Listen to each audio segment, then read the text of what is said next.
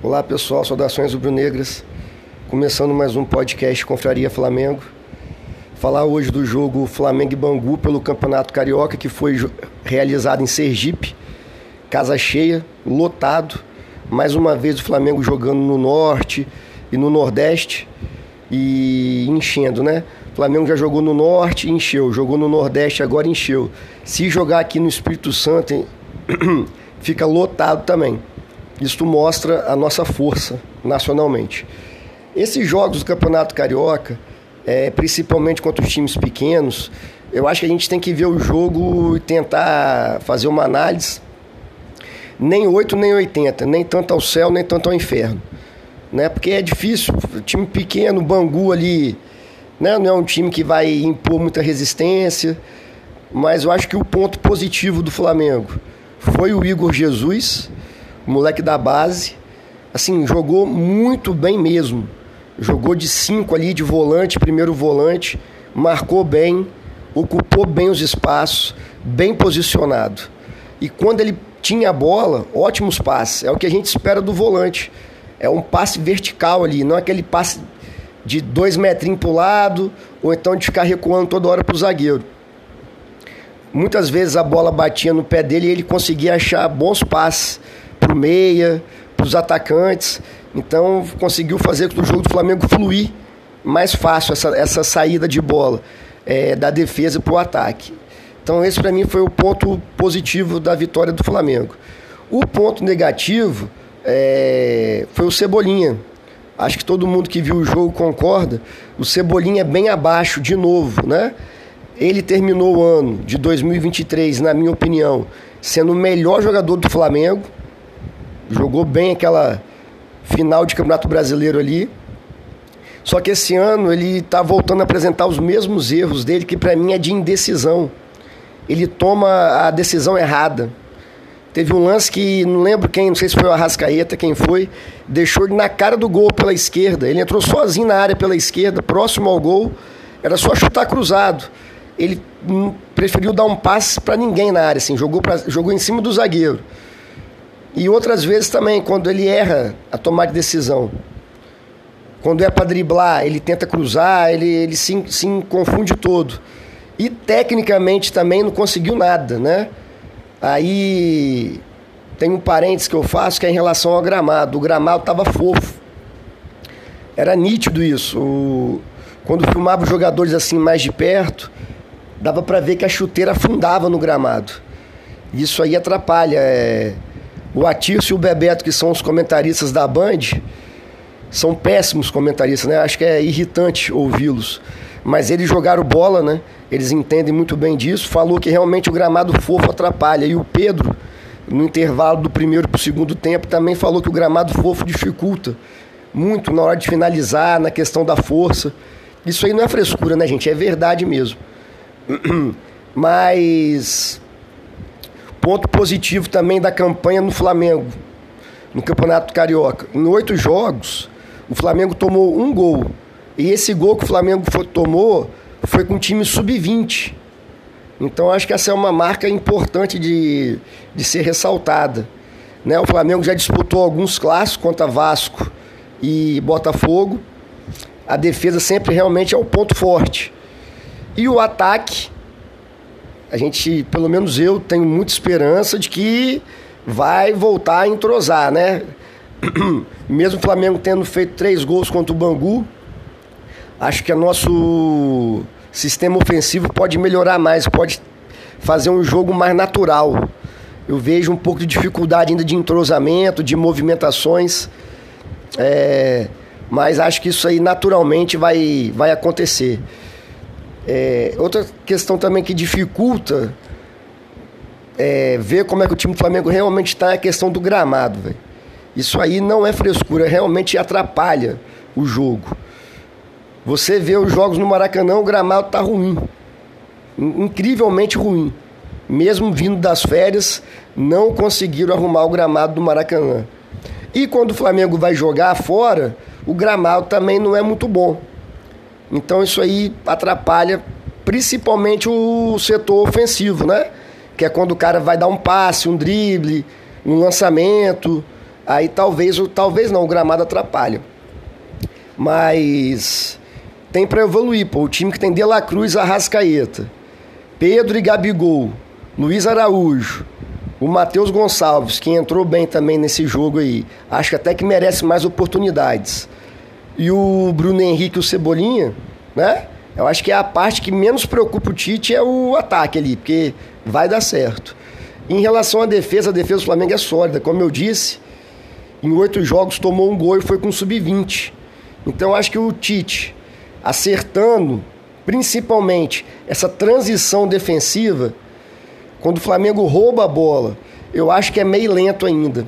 Eu acho que poderia ser mais rápido. Quando a gente recupera a bola na defesa, para chegar no ataque, eu acho que muitas vezes o time tá lento.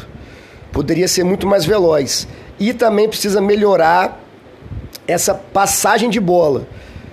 É, mesmo quando o, o time adversário está postado na marcação, né, já está esperando o Flamengo ali, eu acho que o Flamengo demora sim, em, tem dificuldades em fazer essa transição.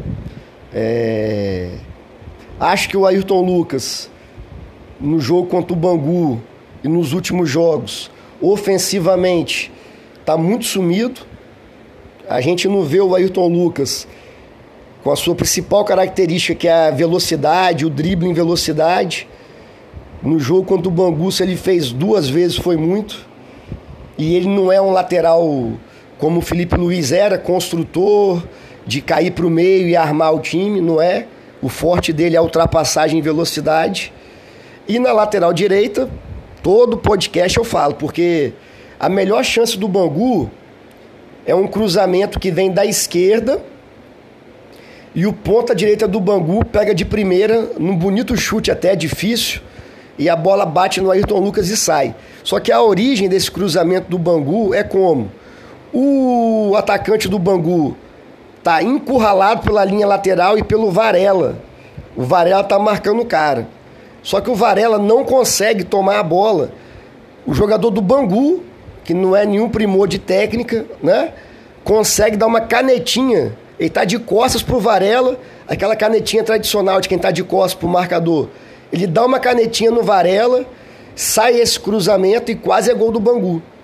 Então eu falo muito, acho que todo flamenguista fala muito da lateral direita, porque vai prejudicar a gente. Sabe? Quanto o Bangu foi a única chance deles. Mas o Campeonato Brasileiro está chegando. As finais do Carioca aí nós vamos enfrentar Fluminense, Vasco e Botafogo, provavelmente.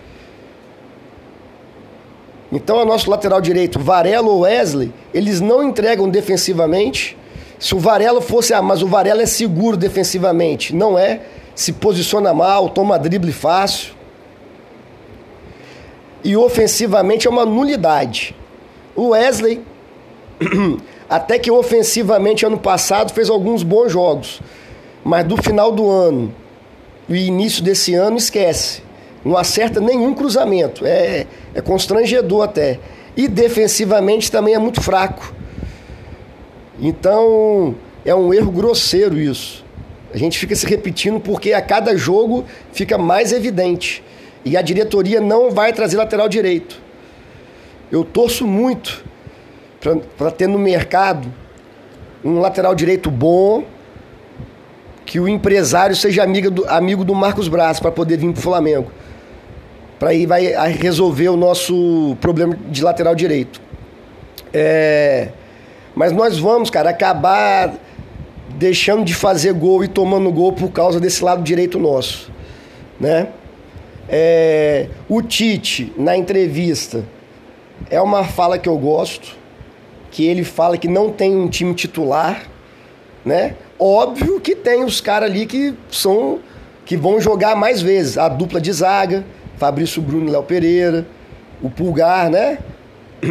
O Arrascaeta, o Pedro, são jogadores que, que vão jogar mais vezes, pelo que a gente vê do trabalho do Tite.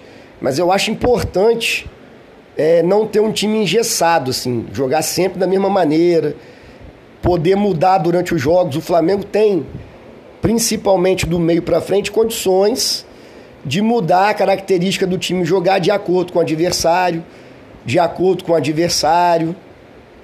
de acordo com as situações do jogo. Ah, o Flamengo está ganhando, começa 15 do segundo tempo, pode tentar explorar mais a velocidade no contra-ataque, porque o adversário vai ter que sair para o jogo. Ah, o Flamengo não está conseguindo fazer gol, tá difícil a retranca lá dos caras. Pode botar, por exemplo, Gabigol junto com Pedro. Então tem opções. E o Tite falou que entende isso e que um, ele fala também que um sistema de jogo está consolidado, que é o time que jogou mais vezes, né? Todo mundo sabe ali, é o De La Cruz, Arrascaeta, Cebolinha e Pedro, do meio para frente, né? Gerson e Pulgar, a defesa todo mundo sabe quem é. Esse sistema, esse modo de jogo, o Tite falou que já está consolidado. Agora ele está também, nos últimos jogos, ele entrou com dois pontas, né? Luiz Araújo e Cebolinha. E o centroavante que na maior, foi o Pedro, de titular. Então eu acho importante botar para jogar é, times com diferentes formações táticas. Porque nós vamos precisar disso, como eu já disse. Né? Quando começar o brasileiro, até mesmo na reta final do Carioca, é, ter opções de variações táticas. De acordo com o adversário, de acordo com as situações do jogo. É, só para terminar, acho na minha opinião, que o Matheus Gonçalves, por exemplo, próximo jogo é terça-feira, Flamengo e Boa Vista.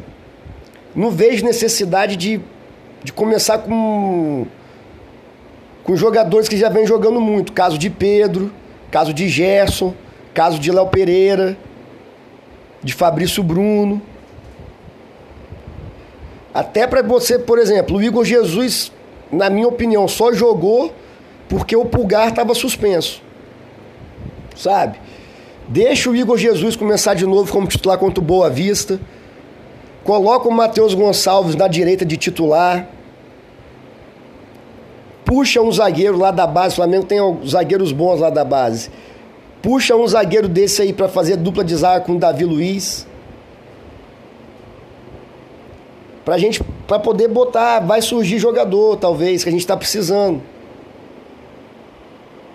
Valeu, pessoal. Saudações rubro-negras. Abraço.